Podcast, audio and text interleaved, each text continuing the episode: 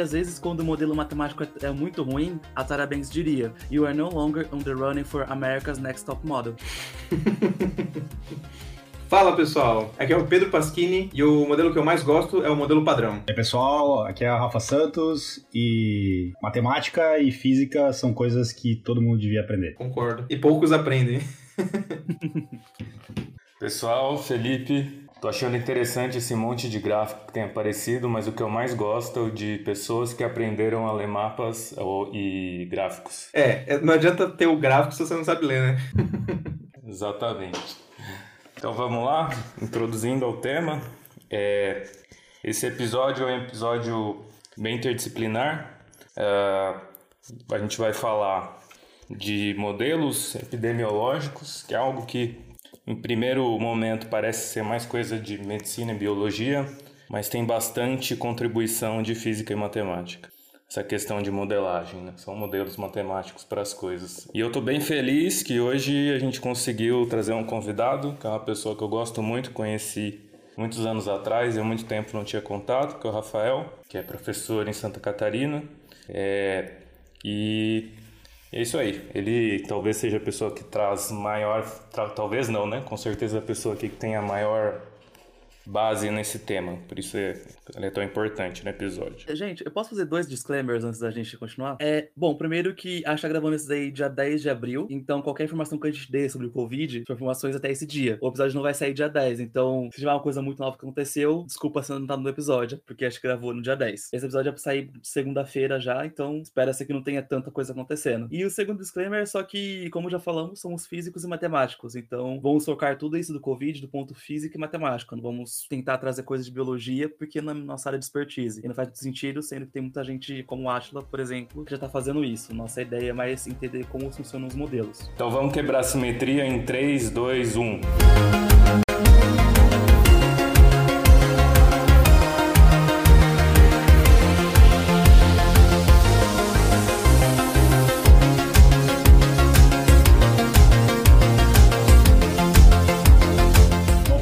Obrigado pela, pelo convite, o Felipe, também o Ítalo e o Pedro, uh, por participarem e vamos conversar sobre modelos matemáticos, principalmente por convidarem, ter a coragem de convidar um matemático. Não sei se eu sou o primeiro matemático do, do Physicast, Uh, eu, em geral, dou aula, eu dou aula na UFSC, é, em Santa Catarina, Universidade Federal de Santa Catarina, no campus Blumenau, no departamento de matemática. Eu sou matemático, com mestrado e doutorado em matemática aplicada. Meu mestrado é em biomatemática, em área de concentração, e depois do doutorado eu fui trabalhar com otimização, mas uh, não estou relacionado hoje fazendo pesquisa com biomatemática, mas por conta do, do Covid, acabei entrar, entrando num grupo aqui de, de trabalho da UFSC que está pensando em modelos e, e, e, por isso estou envolvido com isso nesse momento. Mas, claro, a gente vai conversar um pouco sobre os modelos, o que, que eles significam e, e falar sobre isso. É interessante que eu sempre dou aula, costumo dar aula para os cursos de engenharia é, que a gente tem aqui, e dou aula de cálculo 1 ou cálculo 2, mas em geral antes que os físicos deem aula para eles. Então a gente sempre pode falar mal antes dos físicos, que eles possam falar mal da gente matemáticos, né?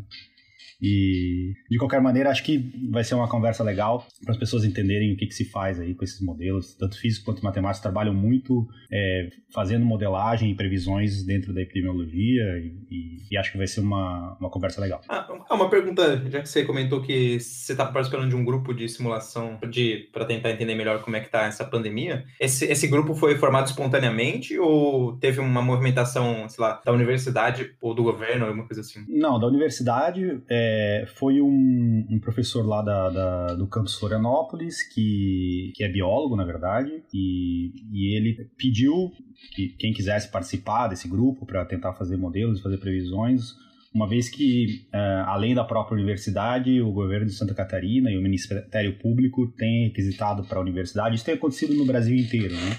É, dados para poder tomar decisões em relação a, ao que eles iriam fazer tanto do ponto de vista de vacina, do ponto de vista de, de vacina, não, desculpa, tanto do ponto de vista de é, é, testes, quanto do ponto de vista de previsão de, de crescimento da, do número de infectados, uh, ah, para poder tomar decisões que eles estão tentando tomar. Por exemplo, por exemplo, aumentar ou diminuir o isolamento social e coisas do gênero. Né? Inclusive, aproveitando, aproveitando essa, essa, esse tema, tem, tem vários vários, várias colaborações aparecendo bem interessantes, né? Uma delas que eu fiquei sabendo essa semana chama Covid Radar, que é uma iniciativa do, do mercado, na verdade, né? Começou, até onde eu sei, com com algumas empresas trocando ideias e trocando até dados, entre elas uma das empresas que eu trabalhei no passado. Por isso que eu fiquei sabendo e eles estão juntando um monte de dado que geralmente seria usado só em produto de mercado com altíssimo sigilo, importante para competição e abrindo algumas dessas coisas para ajudar a gerar mais conhecimento né, nessa área, com colaboração com universidades e tudo mais. Então tem bastante coisa interessante acontecendo nessa frente. Acho que uma dessas iniciativas é o que eles estão usando com os dados de celulares para saber onde tem concentração de pessoas e, e para poder verificar a, quanto, a quanto anda o isolamento. Né? É, bom, deixa eu falar então um pouco em geral, acho que para introduzir aí o pessoal vai poder entender do que, que a gente está falando. Um monte de gente está vendo uma curva, né? Inclusive a frase acho que mais comentada é, por todos os jornalistas e agora pelas pessoas, a, pelo, pelo poder público, enfim, é a famosa achatar a curva, né? E, e essa curva ela vem de um modelo matemático é, que já começou a ser pensado no começo do século XX, lá para 1918, na época da, da gripe da gripe espanhola, é, que era um modelo para tentar entender uh, como que funcionaria a, a dispersão é, de, uma, de, uma, de uma doença é, infecto-contagiosa. Né? E esses modelos, o mais famoso deles é o que a gente chama de modelo CIR, que eu acho que a gente vai falar um pouquinho, talvez daqui a pouco, para quem nunca ouviu falar. E é, essa curva que todo mundo está falando é uma dessas letras aí, modelo SIR, né? Que é o que a gente chama de suscetíveis, é, infectados e recuperados. Então, dentro de uma, da população inteira, você poderia dividir essa população em mais tipos, mas vamos simplificar aqui, em três tipos de pessoas. As pessoas que estão suscetíveis, ou seja, são aquelas que não, uh, não têm o, o vírus ainda e, portanto, não têm a doença. As pessoas que estão infectadas e essas pessoas são as pessoas que passam a, a doença, né, ou, ou infec infeccionam, ou, ou, passam a infecção para os suscetíveis, e essas pessoas que estão infectadas, a partir de um determinado tempo, elas se tornam recuperadas, ou, dependendo do modelo, mas em geral se coloca tudo dentro de, de recuperados, acaba, acaba morrendo, né, dependendo da doença que você está modelando. E, e a partir então dessas, dessas, é, desses, dessa divisão, né, dessa compartimentalização é, da, da população, é, é que você tenta entender como é que vai funcionar o crescimento do número de infectados, por exemplo. Então, essa curva que todo mundo está dizendo pra, que está achatando, na verdade, é a curva dos infectados. É, então, vamos tentar descrever para quem está ouvindo como que é o, como é que é essa curva aí, como é que é a cara dessa curva, como a gente está em áudio é difícil de, de falar sem. É, eu acho que a maioria das pessoas já viu essa curva, mas essa curva parece um sino, assim, ela até meio parece uma curva gaussiana, para quem já ouviu falar disso, né? Ela não é uma gaussiana, mas ela é como se fosse um sino, então ela tem um crescimento inicial, que é um crescimento exponencial, né? Como se fosse uma curva exponencial, e aí ela tem um ponto de inflexão, então ela passa a diminuir um pouco de crescimento, tem um pico, que seria o, ponto máximo de, de, de, infectados ao mesmo tempo, né? E depois ela vai decrescendo. Isso é uma coisa importante, né? Deixa eu, deixa eu tentar explicar isso também para as pessoas entenderem. Então, nessa curva, todo mundo já deve ter visto ela, mas basicamente a gente tem no eixo horizontal uh, o tempo, tá? E no eixo vertical, então, o número de pessoas que fazem parte daquela população, no caso a gente está falando dos infectados. Então, é, quando a gente compreende isso, aí agora que a gente faz sentido essa, essa, essa ideia de achatar a curva. Tá? Por quê? Porque o que a gente está falando é que a gente gostaria que ao mesmo tempo eu tivesse menos pessoas doentes. E é isso que vai ter sentido para as políticas públicas de saúde, para o atendimento possível é, que seria feito nos hospitais, enfim. Você tem um limite limite de, de, de, pessoas que você pode atender. Então, se muitas pessoas ficarem doentes ao mesmo tempo, você não consegue atender a todas. Então, achatar a curva, na verdade, é que você está tentando espalhar, em relação ao tempo, o número de pessoas que estão infectadas ao mesmo tempo. Acho que essa é uma coisa importante é, de tentar entender quando você olha e quer entender, ah, o que, que era achatar a curva? É isso. É você tentar espalhar o número de pessoas que vão estar infectadas ao mesmo tempo é, no, decorrer, no decorrer do período que você está observando. E é por isso que a curva achata, né? Você pode achatar ela por estender ela por mais tempo e também você pode infectar menos pessoas no, no total, né? Ou tem algum outro método também de, de achatar além desses dois? Essa é uma boa pergunta. Nesse modelo e essa curva que está sendo feita, esse é um modelo que não considera é, por exemplo, vacina. Né? Uh, esse é o modelo mais simples. Na verdade, os modelos que a gente tem rodado, enfim, eles são modelos um pouquinho mais complexos, que é o que a gente chama de modelo S, E e R. Então, por que isso? Porque você divide o número de infectados em dois, dois casos, que é o caso exposto e o caso infectado mesmo. Então, o exposto é aquele que não está, ele já ele já está infectado, mas ele não está apresentando ainda sintomas e ele só está transmitindo. E o infectado é o que tem sintomas, além de estar tá infectado mesmo. Né? É o infectado que vai é, necessariamente ir para o uh, sistema uh, público de, de saúde, né? ou para o sistema de saúde em geral, não necessariamente só público. Uh, então aí você tem, por exemplo, um delay entre, né, um atraso entre as pessoas que estão expostas ao vírus e as pessoas que estão de fato infectadas no sentido de que está apresentando sintomas.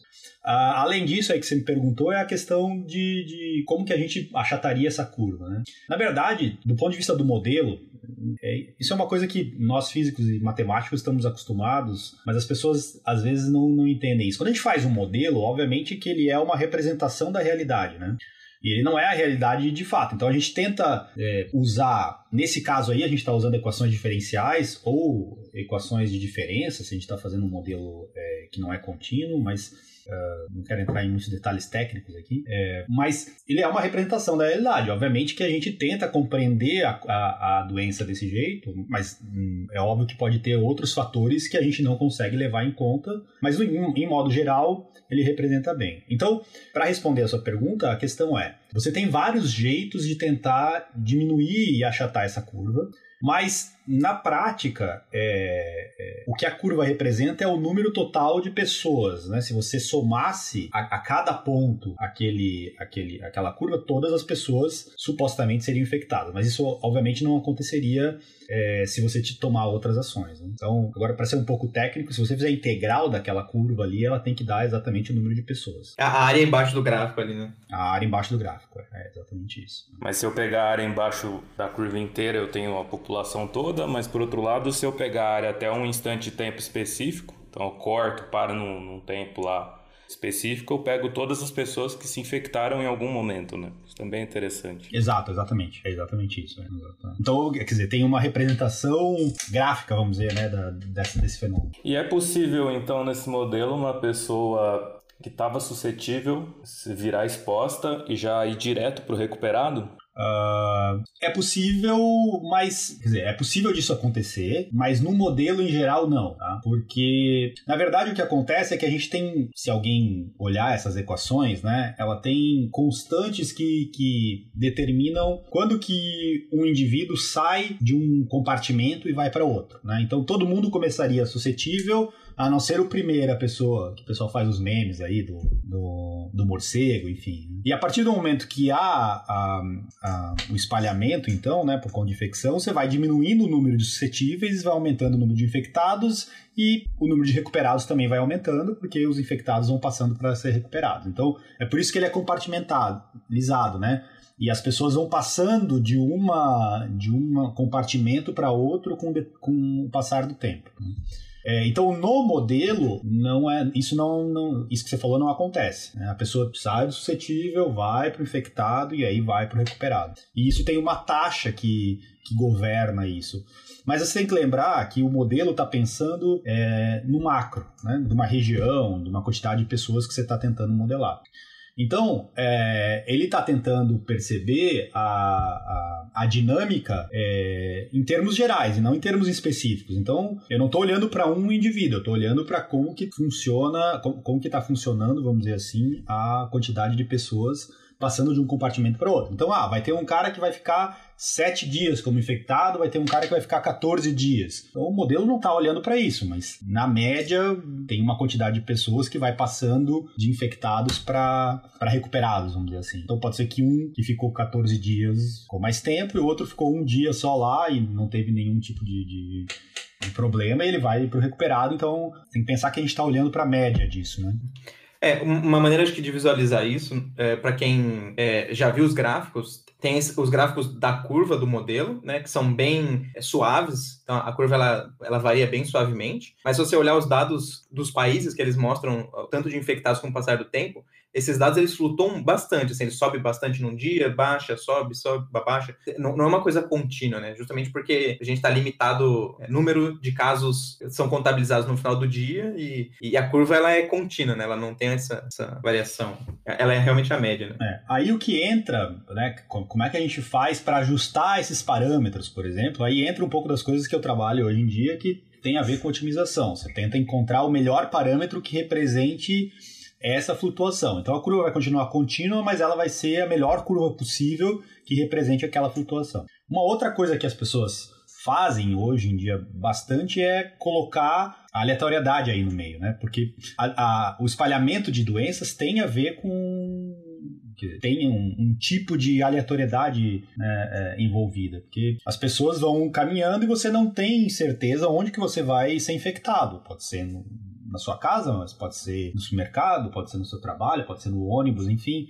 É, em todos esses locais isso vai, isso pode acontecer. Então, esse movimento meio aleatório das pessoas, né, embora individualmente não seja, se você olhar no macro, ela é meio aleatório. É, é, as pessoas tentam também encontrar é, e colocar no, no, no, modelo. Então você vai especializando o modelo. Claro, a gente está falando do modelo mais simples possível para as pessoas poderem tentar entender o que, que é essa, pelo menos a curva de infectados. Né?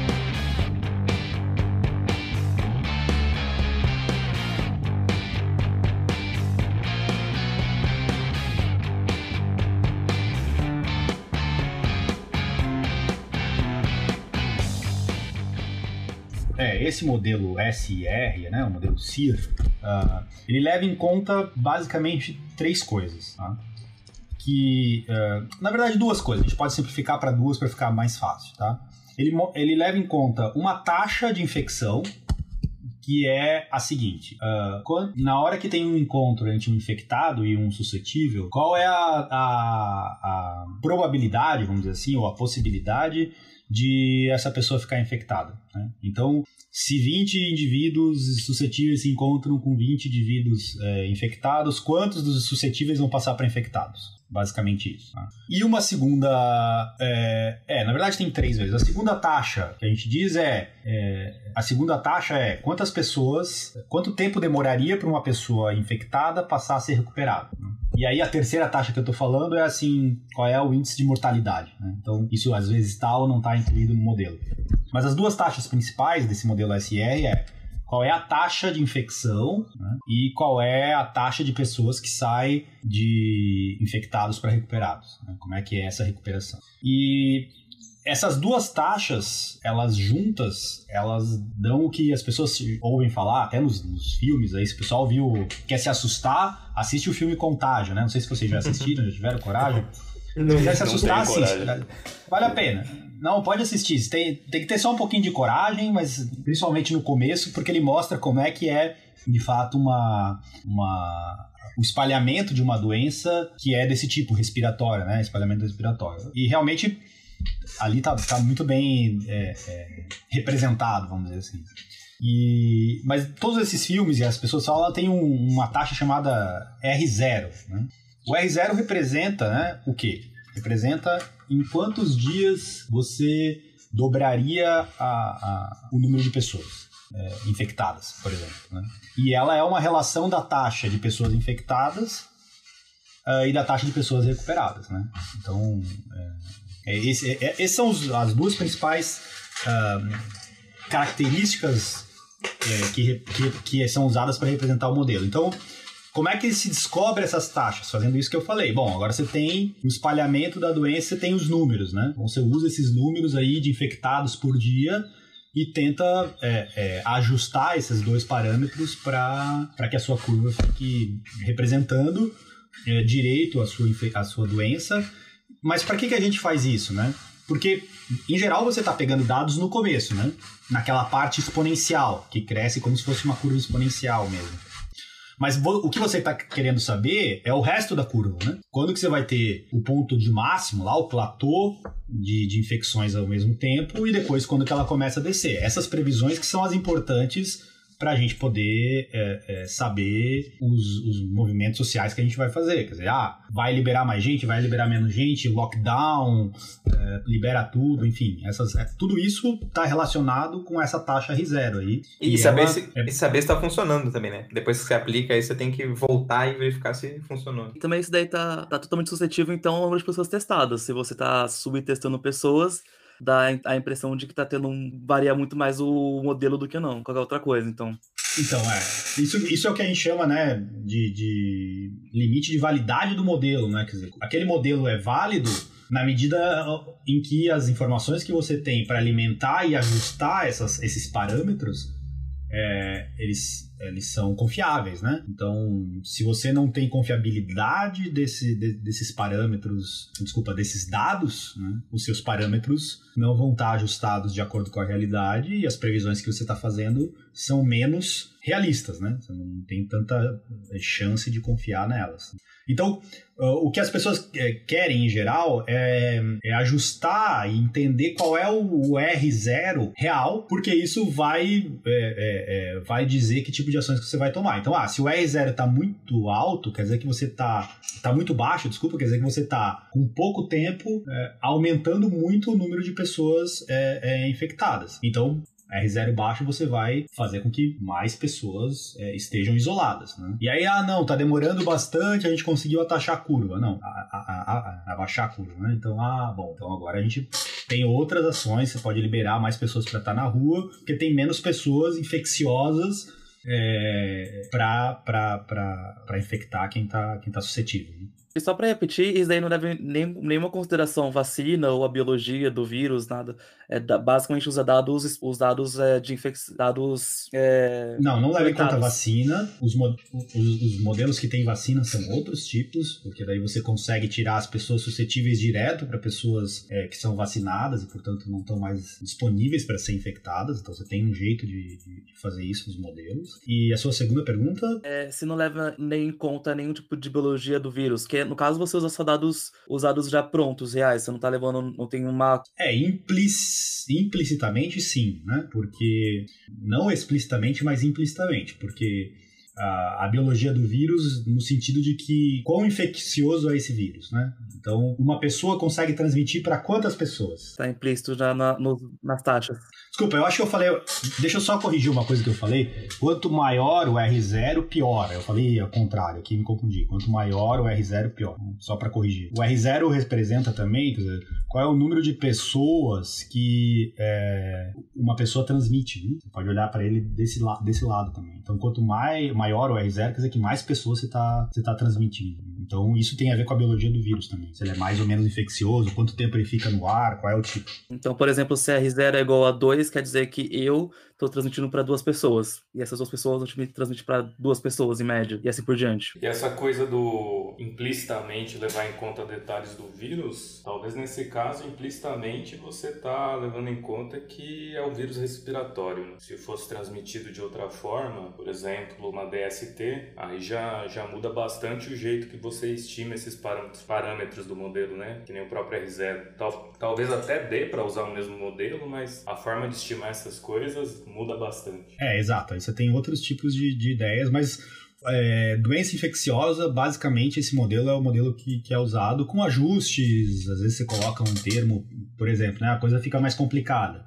Você vai é, colocar pessoas em quarentena, então você vai colocar um termo é, é lá na, na, na, linha da equação diferencial que tem a ver com o número de suscetíveis né, é, de quarentena. Você está não permitindo que tanta gente fique infectada. Então você vai complicando e vai, vai aumentando a complexidade da, da, do modelo à medida que você vai tentando é, entender e modelar a complexidade daquilo que está acontecendo. Né? Porque assim, esse modelo SIR, ele tem é, é, um modelo de equações diferenciais, ele tem solução é, é, analítica. Né? Então, esse modelo simples, você sabe qual é a solução, mas quando você vai complicando, os outros modelos não tem mais solução analítica, você tem que fazer simulação numérica e, e aí a partir daí é que você começa a realmente estar tá modelando a, a realidade. Né? Então, você vai incluindo coisas para ficar mais complexo para entender isso. É só para tirar, esclarecer uma coisa.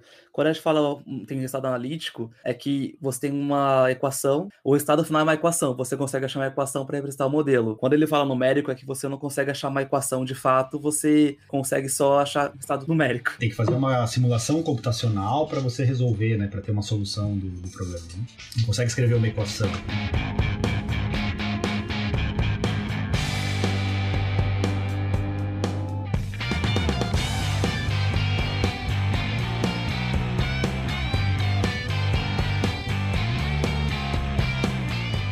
Você ia perguntar, Pedro? Ah, não, eu ia perguntar se. É que você tinha falado que vocês fazem um ajuste dos parâmetros que melhor fitam, né? Vocês chegam a, a, usar também, estimar os parâmetros usando informações da medicina. O médico foi lá e viu que tantas pessoas morrem em tanto tempo. E aí vocês comparam com os, esses parâmetros que vocês fitaram, ou vocês tentam usar esses parâmetros para curva também, para ajudar no fit, no ajuste, ou, ou, é só o ajuste mesmo? Tem, tem uma mescla aí, ou, ou vocês comparam alguma coisa? Os modelos, na, na prática, eles têm que ser feitos assim, né? Não pode pode fazer só um matemático físico lá no computador, mexendo no parâmetro para ajustar. E também não são só os médicos epidemiologistas, né, ou biologistas que vão, que vão fazer. Então, em geral, essas equipes elas são multidisciplinares quando você está tentando realmente entender o que está acontecendo. Né? É, de fato, para você é, fazer o fit, né, o ajuste do modelo, você usa os dados disponíveis né? porque é, tem toda uma teoria matemática de otimização por detrás que se você pegar esses dados, enfim, você tem o melhor ajuste possível. Né? Então, uh, é claro, se você está fazendo um modelo, tem um ajuste. Agora, a validade desse, dessa sua resposta ela tem que ser apresentada para quem, quem entende. Então, na hora de ajustar, em geral, você deixa que, que a matemática toma conta do negócio e você coloca no modelo, resolve, ó, dadas essas pessoas aqui de suscetíveis, essas pessoas infectadas, as pessoas recuperadas, os parâmetros são esses, então a previsão para daqui a 5, 10 dias é essa. Beleza. Isso faz sentido biologicamente? Sim, não. Epidemiologicamente faz sentido? Sim, não. Aí quem estuda a doença específica vai dizer, e aí você vai tentar. Não, mas então o que está acontecendo? Tem uma subnotificação? Será que a gente tem que fazer é, isso? Ah, não estamos levando em conta que tem muita gente em quarentena, então você está achando que vai ter muito, muitos infectados e na verdade não vai ter que esse é o caso, por exemplo, as pessoas é, é, reclamam um pouco de algumas, de algumas previsões que seriam previsões é, é muito catastróficas e, e, descoladas da realidade, né? Inclusive, uh, nas duas últimas semanas aí, o cara do, do, do Nerdcast, né, o Atila, é, foi no Roda Viva, tem, tem apresentado no Twitter, para quem conhece, enfim, os dados, e apresentou o, o, o modelo do, do pessoal do Imperial College de Londres, Uh, falando que ia ter, sei lá, um milhão de pessoas mortas no Brasil. E aí tudo, ah, isso aí é catastrófico, enfim. Mas, na verdade, é, é, o que está acontecendo é que se você continua. O, o, modelo foi feito pensando nas medidas atuais que estão sendo feitas. Quer dizer, se você não fizer nada, deixar todo mundo na rua, é bem provável que isso aconteça. Né? Então agora não, sabendo disso, você toma medidas de isolamento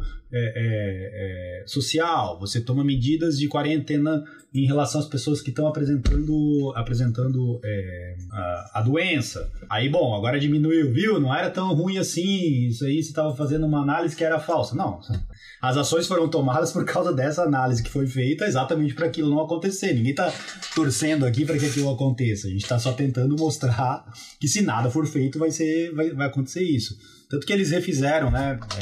É, e refazem sempre, né? O pessoal todo tem feito sempre modelos, refazendo. Agora o que tem gente querendo fazer modelo é um negócio uh, estratosférico, assim, todo mundo que entende um pouquinho de estatística ou de matemática, ah, vou fazer meu modelo aqui para ver o que está acontecendo. Chega até a ser perigoso. Isso é bom, isso é legal porque as pessoas vão aprendendo, vão tentando fazer.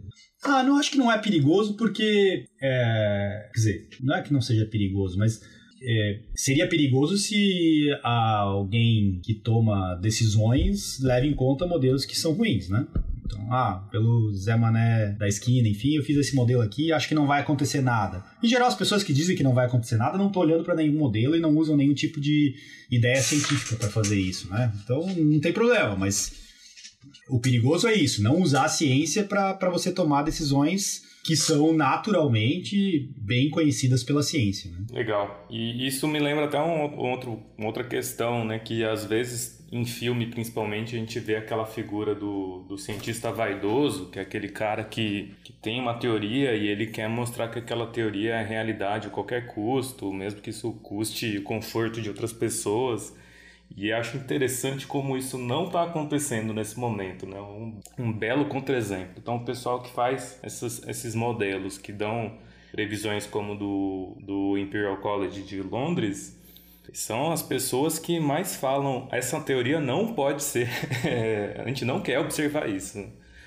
É um, uma coisa legal que combate estereótipos ao mesmo tempo que avança a ciência tentando, tentando o bem comum. É, porque nesse caso você tá querendo é, não ser, como, como diria o Romulo Mendonça, o mensageiro do caos, né? Você tá querendo mostrar o que, o que pode acontecer é, se nada for feito, mas a ideia é alertar para as pessoas para fazer alguma coisa, né? Então, acho que em geral a ciência é assim, né? As pessoas estão tentando, principalmente nesses casos que tem uma, uma, muitas vidas em jogo, né? Está querendo tentar fazer algo que mostre é, quais seriam as melhores ações para ser tomadas, né? Seu treinamento científico faz isso, né? Quando você está só querendo demonstrar o seu teorema, enfim, ou querer mostrar que o seu modelo da galáxia é certo, daí você pode ser vaidoso. Nesse caso, pode até, se quiser. Mas no caso em que está é, muitas vidas em, em, jogo, né? Em geral, como é grupo de pessoas que estão trabalhando, né? A coisa, a coisa é, pode fechar ali no grupo, mas é, não é uma pessoa que está fazendo o modelo, né? A ciência é sempre feita por pares, né? Então você apresenta para os pares, mostra, assim por diante. Né? Uh, acho que daí tem uma romantização do modo como a gente faz ciência, que as pessoas talvez não entendam, né? mas a, a, coisa principal de fazer ciência não é o cientista, né? É o, o, modo como a gente faz a ciência e o modo como um par né, é, analisa aquilo que você está propondo. É, e isso em todos os níveis de ciência, é o que a gente chama de peer reviewing. Né? Então, Uh, isso é as pessoas que não são do, do, meio acadêmico não entendem um pouco isso, né? Não existe é, uma pessoa que fala sobre aquilo e ela tem, é, vamos dizer assim, a o mandato para dizer o que é certo ou errado. Não funciona assim na ciência. Né? Então, a ciência não, não é desse jeito. As pessoas acham muito que a gente faz as coisas muito separado e também que, igual você falou, tem uma pessoa que tá certa e todo mundo tá errado. Não, o tempo todo, qualquer coisa a gente faz, qualquer artigo que a gente manda, tem várias pessoas criticando, várias, até antes de publicar o artigo tem um peer review, né, que é, são pessoas lendo o seu artigo e vendo se ele, se ele é válido, e tudo isso é o tempo todo. Então, não é, muito, não é como se eu pudesse fazer uma, um modelo agora e falasse assim, esse modelo é o certo. É. Isso vale para tudo, né, quer dizer, esse foi o modo como a gente construiu todo o conhecimento científico que a gente tem em todas as áreas, não é só na matemática, na física, na química, na biologia, na medicina. Então, não adianta, o, isso é uma coisa que é natural que se faça, mas ah, o jornalista vai lá e entrevista um médico porque ele diz que X tratamento é o correto. Mas não é assim que funciona. Tem todo um protocolo é, para é, validar esse, esse tratamento, essa ação. Uh, aí você vai testar, mais pessoas vão testar, verificar se o protocolo que você está propondo realmente está certo ou não, e aí vai ter uma, uma contraposição de ideias até que é, as evidências científicas mostrem qual é o protocolo que pode ser tomado com uma devida segurança. Então, esse, entre aspas, é um, um problema porque, neste caso em particular, né, da, da, da Covid e do SARS-CoV, você tem pouco tempo, né? Então, e, e a, o método científico ele demanda tempo. Então, por isso que a gente tem poucas ações é, que podem ser tomadas com, com, com, pouco tempo. Uma delas, por exemplo, é o isolamento social. Então, ah, eu quero diminuir o R0. Tem outro jeito? As pessoas, eu não tenho nenhuma vacina. Eu não. Então, o único jeito é isolamento social. Não tem outro jeito. Você vai liberando, vai diminuindo, mas enquanto a gente não tiver certeza, por exemplo, não se tem certeza ainda de que realmente quem foi infectado e passou para ser recuperado, de fato não pegaria mais a doença. Em geral, esses modelos, isso é o que eu tenho lido, né? Agora eu posso estar falando bobagem porque isso é uma questão epidemiológica, como a gente falou no começo. Né? Mas, em geral, esses tipos de vírus corona, as pessoas têm pelo menos um período em que elas não seriam infectadas novamente. Mas não se tem certeza, né? Porque a gente não tem o tempo devido para tirar a evidência científica de que isso é verdade. Né? Uma coisa que acho que as pessoas confundem bastante coronavírus é um tipo de vírus, e o que a gente está falando especial é o SARS-CoV-2, que tem a doença Covid-19. Que eu acho que até várias pessoas já vi comentando assim: ah, como assim o novo corona, o novo corona? Porque corona é um tipo, não o vírus em específico. Ah, e, é, e, um detalhe interessante é que nem você falou, a gente tem pouco tempo para tomar as ações. Né? E, e, uma, e um dos motivos de porque a gente tem pouco tempo, um motivo, vamos dizer assim, matemático, é porque a curva de infecção é exponencial que você tinha falado no começo. Né? Então, quanto mais demorado você demora para alterar aquele R, mais rápido vai estar vai, vai tá crescendo a sua curva. Né? Então, se você demorar muito para você tomar uma ação, essa curva já está crescendo muito rápido e, e porque é um crescimento exponencial, né? É, e veja que o problema, é, a Itália, a Espanha e agora os Estados Unidos e Nova York em particular estão mostrando isso na prática, né? Mesmo que as pessoas achem que isso é só um delírio de modelo, é, na prática o que aconteceu na Espanha e na, e na, na Itália e agora está acontecendo também né, em Nova York é que o sistema de saúde não aguenta o número de pessoas que ao mesmo tempo estão infectadas. Então, pior do que a, a, um modelo é a própria realidade para mostrar para as pessoas o que está acontecendo, né? Não é só a questão do modelo, a realidade está ali mostrando, olha, muitas pessoas ficaram infectadas ao mesmo tempo, o sistema de saúde não deu conta, e aí você começa a ter problemas graves, é, é, porque embora a doença, se você tivesse um tratamento, né, ela pode não ser tão grave, se você não tem tratamento para as pessoas, ela fica muito mais, muito mais grave. Ela é uma doença agressiva, né? Enfim, aí o pessoal da medicina vai poder falar melhor e isso todo mundo já está falando bem, né? Não vamos entrar nessa seara aí, porque isso todo mundo já está ouvindo nos, é, vamos dizer assim, nos, uh, nos, jornais, enfim, a imprensa tem divulgado bastante essa parte, que é bastante importante, claro. Rafa, e até aproveitando esse, esse assunto, é, a gente estava falando da questão dos dados, de é, saber quantos infectados tem, e aí entra também problemas de ordem, eu diria, experimental, como físico experimental que sou, é, que são como você consegue coletar dados de quantas pessoas infectadas tem. E isso passa por fazer testes, passa por saber, é, ou pelo menos estimar quanto você está subnotificando, tentar ver o quanto você consegue lidar com esses dados. E chega até naquele assunto que você estava comentando comigo antes do episódio, de group testing, né, como uma alternativa. Seria legal a gente falar um pouco dessas coisas? É, podemos, podemos falar assim, claro. É, uma coisa que é importante que eu tinha falado antes é que o seu modelo é tão válido quão bem, uh, bem feitos são os seus dados experimentais para você ajustar o modelo. Né? Isso vale em qualquer área, não é só no Covid. Isso é um, uma regra de ouro da modelagem matemática para fenômenos é, é, da realidade. Né? Então, quando você quer realmente fazer uma coisa que esteja prevendo um, um, um fenômeno, você tem que ter dados bem representando o suficiente aquele fenômeno para que seu modelo possa ser ajustado e, e de fato dê uma resposta confiável. Então, uma das questões que neste caso parece ser bastante importantes é a questão de saber quantas pessoas realmente estão infectadas, né? porque é isso que vai, vai levar a você saber enquanto, por exemplo, quantos leitos realmente de hospital eu preciso em determinado momento. É, é, e é por isso que as pessoas começam a pensar, com base nessas previsões, olha, do jeito que tá, você vai ter muito necessidade de bem mais leitos do que disponível, vamos fazer hospital de campanha, vamos precisar de mais ventilação mecânica, e assim por diante. Tudo isso é dado a partir desses modelos. Mas esses modelos erra, errariam se você não tivesse dados suficientes, ou se você não tiver dados suficientes é, para alimentá-los. Então, a modelagem matemática é uma coisa de duas vias. Assim. Você faz modelo, agora vai lá, olha para a realidade, que dados são esses? Agora traz de volta para o modelo, ajusta, leva para lá. E aí você vai retroalimentando esse, essa, esse modelo para ele, ele poder representar bem o que você está querendo é, investigar.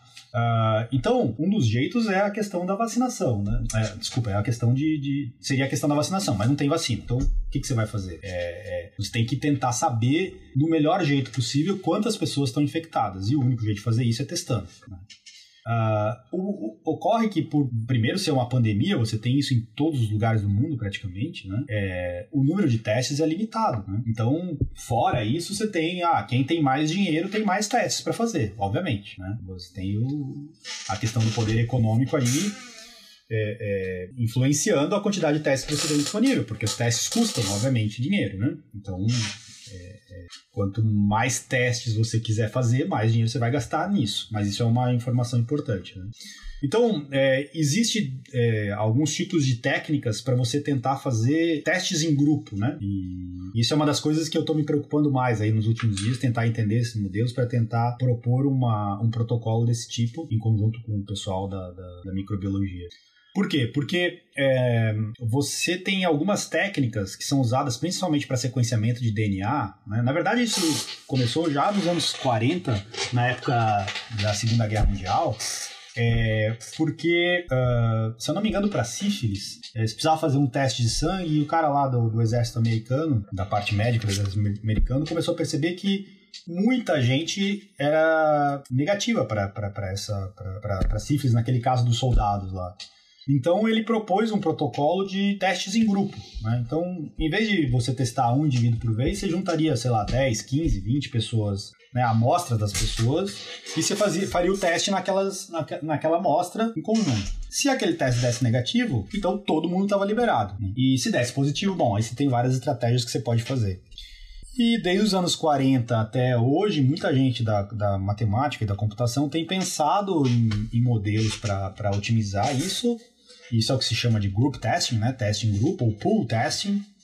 Uh, e, claro, faz bastante sentido nesse caso agora do Covid, porque a gente tem poucos testes disponíveis. Então, uh, mundialmente, a Alemanha e Israel, que tem uma, uma capacidade é, de microtecnologia, né, de tecnologia para biologia muito grande, né, a biotecnologia deles é muito avançada, é, já tem até é, pelo menos relatórios técnicos explicando como você juntaria as, as amostras e há informações de que, pelo menos na Alemanha, eles já estão é, usando isso. Né? Você faz testes em grupo e muitos lugares, inclusive aqui, já estão pensando em fazer. A matemática, é, para isso ser otimizada, é bastante é, é, complexa, ela, mas pode levar a um escalamento bem grande aí da, do, do número de testes necessários para testar muitas pessoas. Né? E quão grande ou quão pequeno tem que ser esses grupos? Mil pessoas? Cem pessoas? Não, isso de, dep depende muito, assim. Dizer, depende de, vários, de várias, várias coisas. Na teoria, você poderia fazer um grupo de quantos números você quisesse, aí você teria um número de testes necessários para poder para poder testar todo mundo e ter, uma, ter certeza do que está acontecendo. Porque funcionaria mais ou menos assim, né, em termos práticos. Então vamos pensar em nós quatro aqui e só eu tivesse infectado.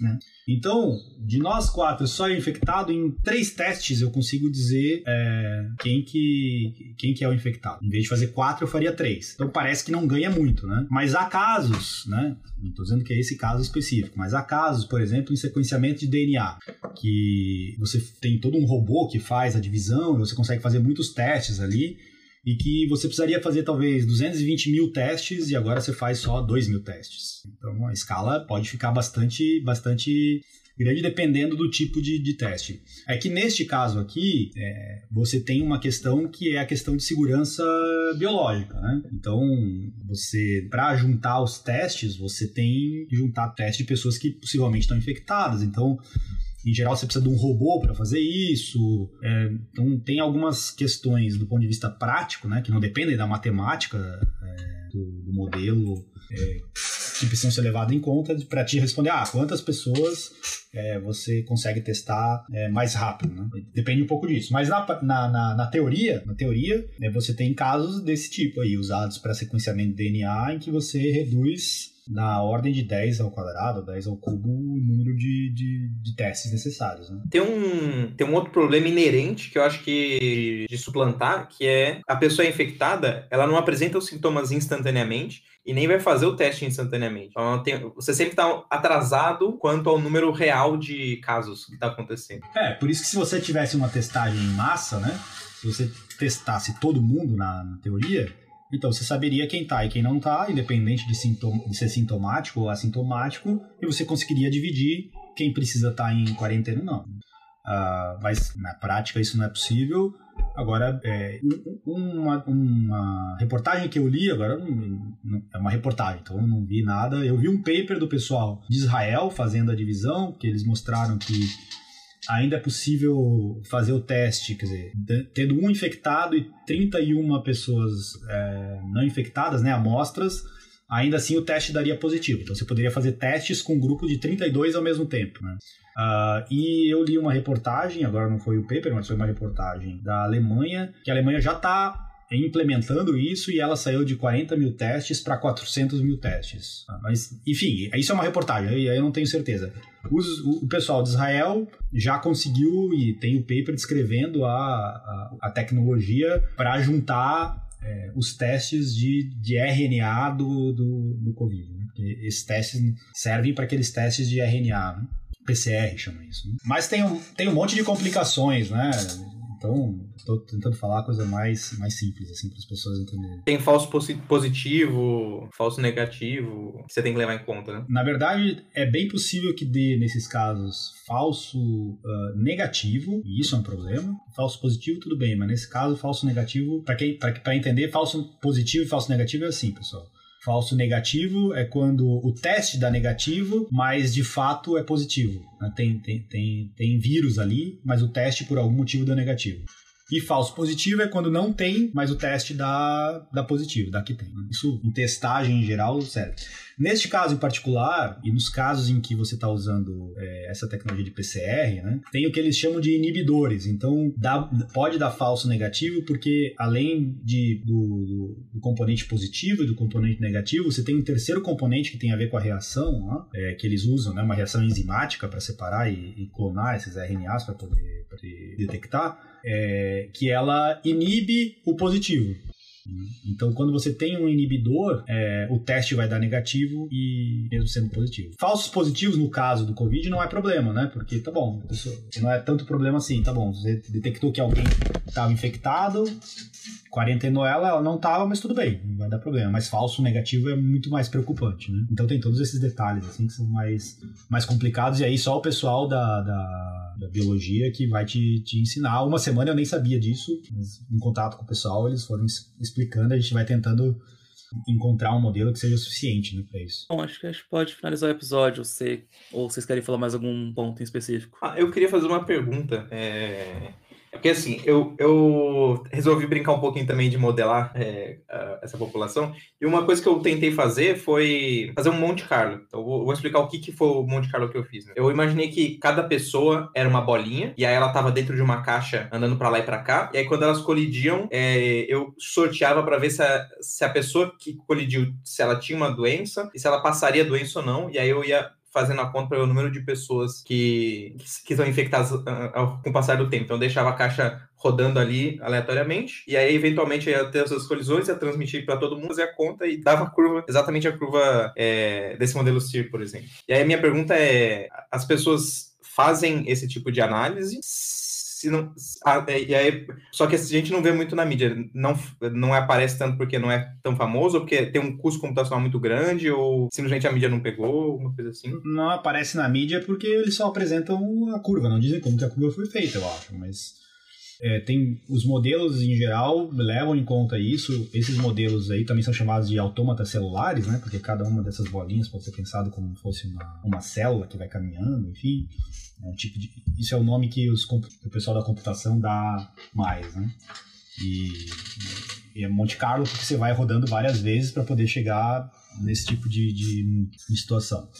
Então, você deu uma probabilidade ali, lembra que você falou, ah, quando elas encostavam, eu dei uma probabilidade para que ela fique infectada, certo? Então, esse é exatamente aquele parâmetro que eu falei que está relacionado com se uma pessoa infectada e uma pessoa suscetível se encontram. É exatamente o mesmo parâmetro. Por isso que o modelo está tá, tá condizendo com aquilo. É um outro jeito de olhar para o fenômeno.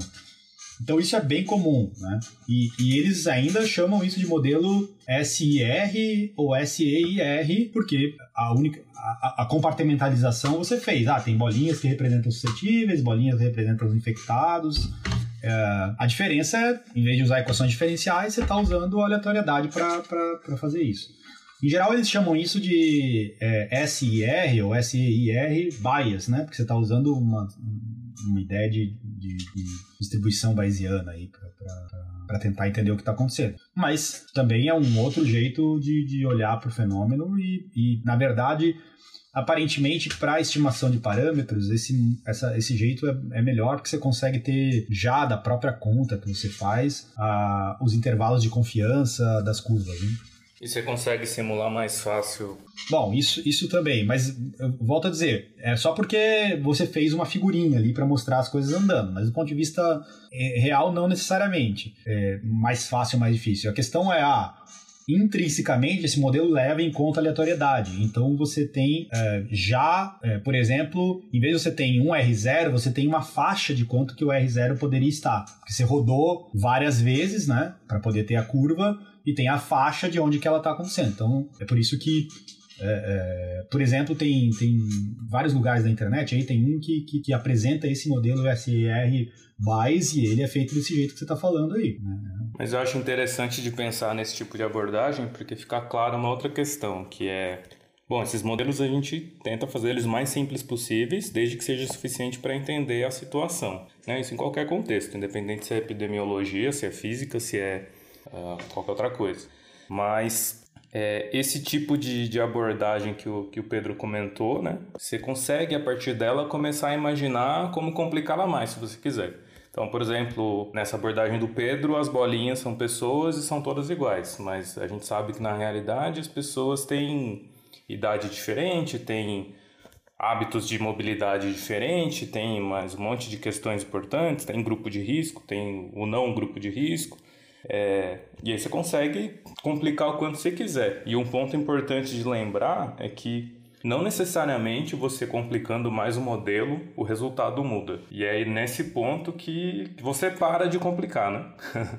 então, até o pessoal brinca, ah, esses físicos só sabem. O físico foi chamado para resolver o problema no galinheiro e ele só conseguia resolver se as galinhas fossem esféricas e ficassem em vácuo. É, não, de repente isso resolve o problema com o mesmo tipo de previsão que se você considerar que as galinhas têm o formato de galinha e estão no mundo normal. Né? Então esse é o ponto. Você modela só o que precisa, você não modela tudo, porque senão você complica muito o jeito de resolver e não ganha muito em, em termos de poder preditivo.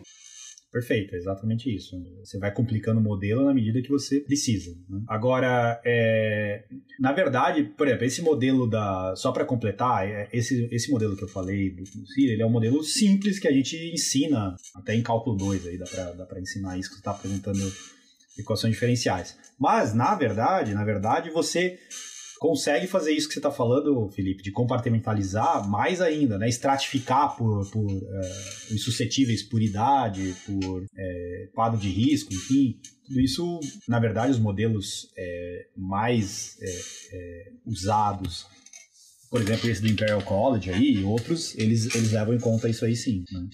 Então, aqui a gente está tentando só para as pessoas entenderem, mas, mas realmente tanto faz o modo como você vai fazer, se é por, por, por uh, uma ideia aleatória ou determinística, você tem que levar tudo isso, todos esses modelos em conta, mas só vai levar é, é, quando você precisa, né? Não precisa complicar demais, senão, senão não precisa. Uhum. E dá para você embutir esse efeito aleatório na equação? Existe uma maneira de. Tá, tá, claro. É, isso chama equações diferenciais estocásticas, né? Uhum. Então você, você leva em conta, isso é uma área de pesquisa bastante bastante, bastante importante aí, porque esses parâmetros agora, em vez de ser fixos, eles são uma variável aleatória, né? Esse parâmetro de taxa de infecção e de taxa de passada, de passagem de, de, de infectado para recuperado, enfim, eles viram variáveis aleatórias. Então agora você tem que levar em conta isso para poder resolver. Eu não sou especialista nisso, eu sei que existe, mas uhum. Sim. Alguém quer fazer mais algum comentário? Eu queria primeiro agradecer, depois vocês comentam, mas eu queria agradecer pela, pela oportunidade, enfim. Uh, acho que essa iniciativa de vocês, é, em geral, do Physicast, de falar de física, é, bem legal. É, agradecer por terem me convidado, espero ter podido contribuir. Qualquer erro que eu tenha feito é, é meu e, a, e a, a, a, vocês foram muito bons. Assim, acho que as pessoas agora conseguem compreender melhor o que que, o que, que é, esses modelos representam. Né? Então, obrigado e vamos esperar que mais gente fale sobre, sobre essas coisas uh, na mídia, por exemplo, né? Não fique restrito a, a, gente que é da ciência, mas mais gente precisa aprender isso. Né? Legal, Rafa. Obrigado também por ter topado participar. Todo mundo tem dificuldade de horário, né? O Pedro, em particular, está na China. Mas a gente dá um jeito de juntar o horário de todo mundo. Valeu mesmo.